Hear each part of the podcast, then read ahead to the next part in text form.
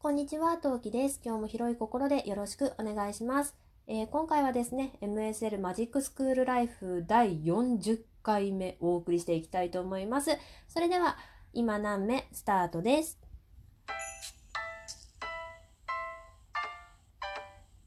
何目この番組は戦闘不能日常系ママトーカーのトウキが日々奮闘しながらお送りいたします。というわけで皆さんこんにちは、トウキです。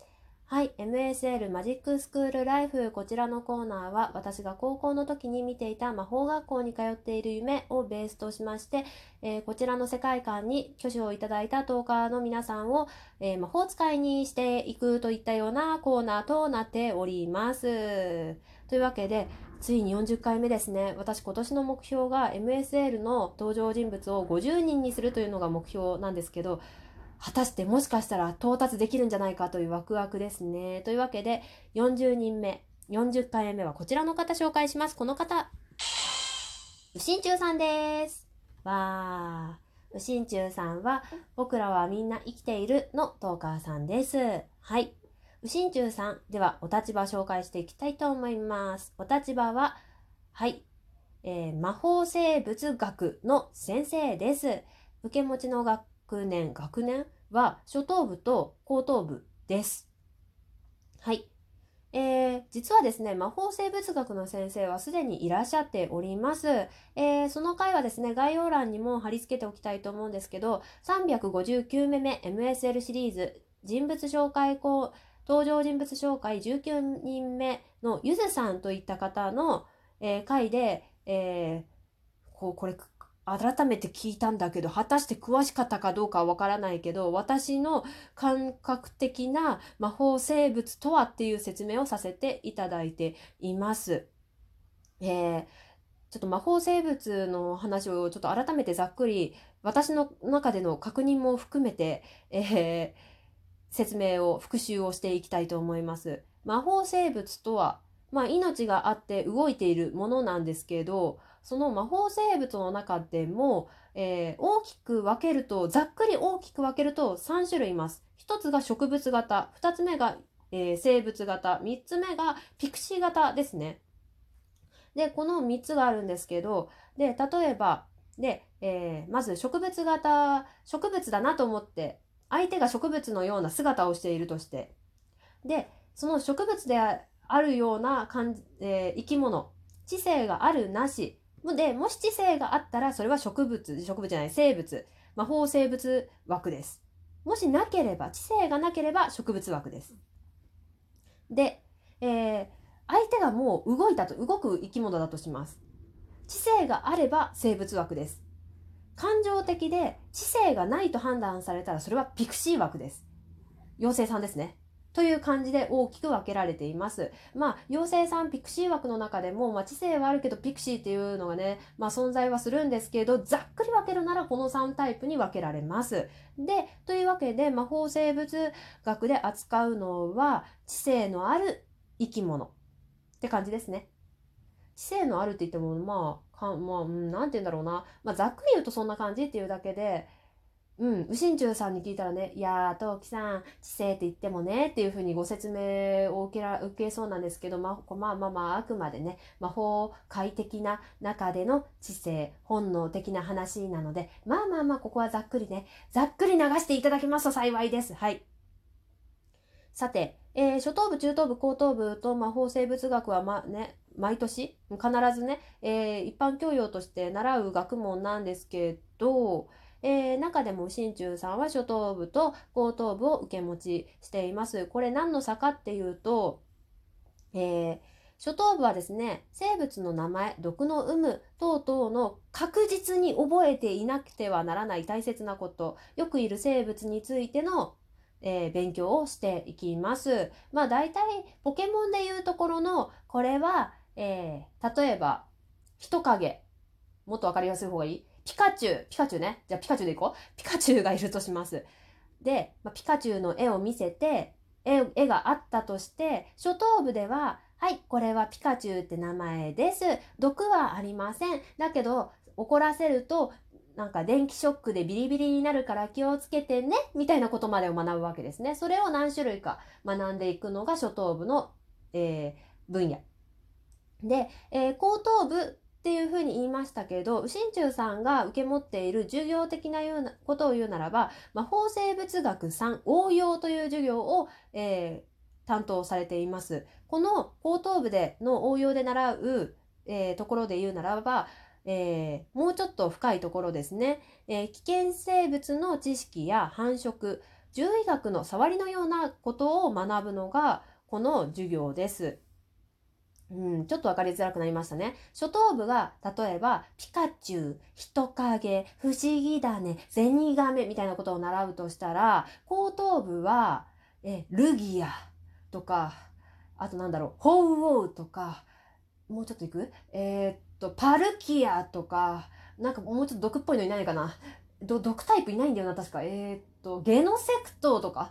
うん、なんかまあ、ああいうちょっと、あの、なかなか出くわさないけど危ない生物の知識とか、例えば、その、もう一回ポケモンで言うならば、えー、ルギア、なかなか出会わないけど、このポケモンが現れた時は40日間嵐が続く。つまり40日間続いた場合は、このポケモンがいると考えた方がいい。で、その時の対処法はっていうところの知識から、えー、知識やら、えー、獣医学の触りのようなことなので、例えばピカチュウで言うんだったら、頬袋が電気関係、電気を貯めている部分。つまり、ここの治療はこういうことをします。応急処置はこうしましょう。みたいなことを学ぶような学問です。果たして伝わったかどうかはわからない。はい。で、さっきも説明したように、生物っていうのがものすごく、要す、うん。そう、生物っていうのが一番範囲が広いんですね。うん。たとえ、たとえそれがあの、光合成しようとも、知性があれば、えー、生き物なので、ファンタスティック・ビーストに出てくる、あの、名前忘れちゃった。えっ、ー、と、なんか、うねうね動くさ、その主人公のお兄ちゃんが連れてるさ、植物の、あの、生き物いるじゃないですか。まあ、あれ、ハリポタの世界っていうか、ファンタスティック・ビーストでもそうだったけど、あれは生物なわけですよ。うん。というわけで、まあ、ああいったところから、まあ、バチバチに、えー、こちらと意思疎通はできないながらも動き回るものみたいなところもあるから、とにかく幅が広いんですね。で、えー、2年までは少数ながらも、あ、2年、ん ?2 年、2年違う。高等部からの入学の人っていうのも少なからずいるので、そういった、なんだろう、一般的な魔法生物のことに関してのことは、ゆず先生、その359回目の先生の授業でも、授業で習うんですけど、えー、もうちょっと、例えば3年と、3年以降や大学やその先の将来的に魔法生物に関してのお仕事をしたいっていう人が、えー、学ぶのがこの魔法生物学の応用という授業になります。なので、えー、獣医学の触りみたいな授業もここでやるわけですね。で、それの受け持ちの先生が右心中さんということで、もうなんかだんだん自分で何言ってるのかわからなくなってきたんですけど、伝わったら嬉しいです。そんな右心中さんと私との関係ですね。えー、私はですね、えー、非魔法使い、まあ、ハリポタでいうところのマグルで、かつ、えー、高等部2年から入学ということで、え知識の血の字もないんですよ、魔法動物に限って言うならば。なので、もう本当に初等初等部の範囲からやらなくてはならないわけですね。だからみんなの中では一般的なピカチュウも私から見たら本当にマジ痛いよみたいな状態になるわけですね。まあピカチュウがその魔法界にいるかどうかは置いといて。で、えー、ウシンチュウさんはね、最初にも言った通り、初等部も担当していますので、ウシンチュウさんがね、私の知識の血の字をね、まずね、入れようとね、頑張ってくれるので、まあ私、補習を受けなくてはならないので、受けているので、ウシンチュウさんが私の勉強見てくださっています。魔法生物学の補習と勉強を見てくれ、くださっています。で、過去にもね、歩行の生徒、補習の生徒がね、いなかったわけではもちろんないので、マグルだとかそういうことは重要視していませんが、やはりそのマグルの生物とは全然違う生き物も多いので、私が生物に対して非道な行動をとったら、どうしてやろうか。とは考えていますけど、それは私だからどうとか、マグルだからとか、そうじゃないからとか、そう、魔法使いじゃないからとか、そういうことではなくて、全生徒に対して、生き物に対して、なんかしやがったら俺が許さんっていう、なんか私だからどうこうというわけではなく、全生徒に対してそう思っています。そんな、右心中さんの、えー、準備室、お部屋、事務室は、プチ動物園ですね。はい。えー生徒に本物、生の生物になるべく多く触れてほしいということから、まあ、法生物学の先生たちで管理しているプチ動物園エリアがあります。その一番近い事務所のようなところが右心中先生のお部屋です。で、見た目はね、ハグリッドの家のようなログハウスでできていまして、ログハウスのような、うん、建物で、で、大きく2部屋に分かれています。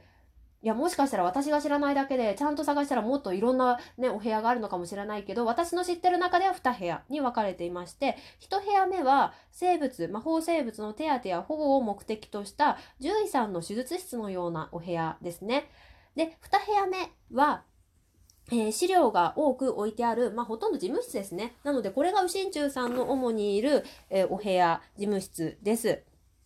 で、右心中先生はその優しさからも、初等部の子供たちからも人気だし、初等部ではその動物たちのお世話をする係や委員会もあるので、初等部の子たちが放課後にもたくさん賑やかに、えー生活してるっていうとちょっとおかしいね。賑やかにたくさん過ごしています。といったようなところで今回、右心中さんの説明ここまでにしたいと思います。もう訳がわからない私が喋っていてな、というところなんですけど、楽しんでくださったら嬉しいです。フォローやリアクションボタンまだの方、ポチポチパッチリしてくださると嬉しいです。聞いてくださってありがとうございました。次回配信でまたお会いしましょう。またね。何名？